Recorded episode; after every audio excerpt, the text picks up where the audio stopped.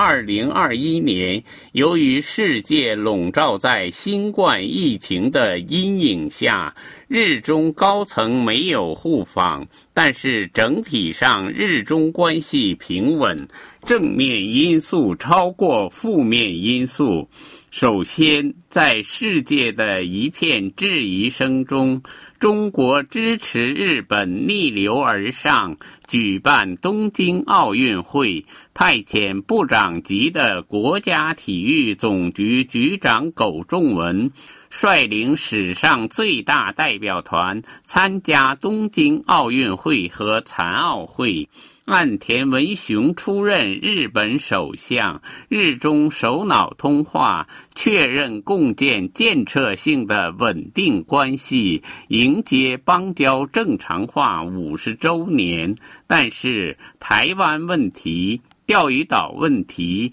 仍是日中关系负面因素的重点。日本前首相安倍晋三十二月一日应台湾智库邀请发表在线讲演，指出。台湾紧急状况就是日本紧急状况，也是日美同盟的紧急状况，而日本政府基本肯定了这一方针。再一个，仍然是钓鱼岛问题。据日本第十一管区海上保安总部称。自二零一二年日本将尖阁诸岛国有化以来，中国海警船于二零二一年在尖阁诸岛附近海域毗邻区出没，共三百三十二天，是继二零二零年三百三十三天以来第二多。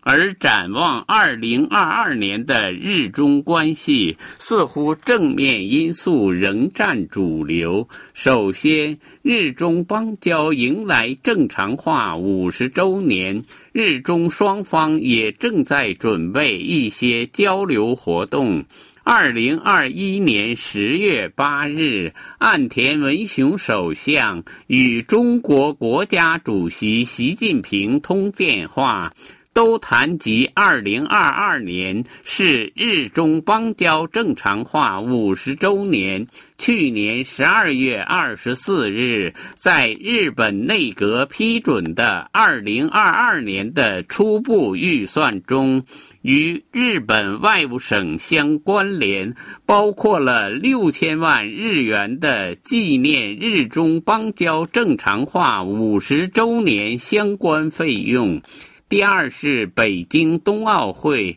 日本将不向北京冬奥会和残奥会派遣阁僚等高官组成的政府代表团，但是派出重量级奥运相关官员参加。北京对此没有反对，而是表示欢迎。预计运动员阵容也会相当庞大。第三是由日本、中国及东盟等十五个国家加入的区域全面经济伙伴协定，于二零二二年一月一日在中国、澳大利亚等十个国家率先生效。日本将成为成员国中最大的受益国，而其受益主要来自于中国。日中间主要存在的问题，仍是继去年之后的钓鱼岛问题和台湾问题。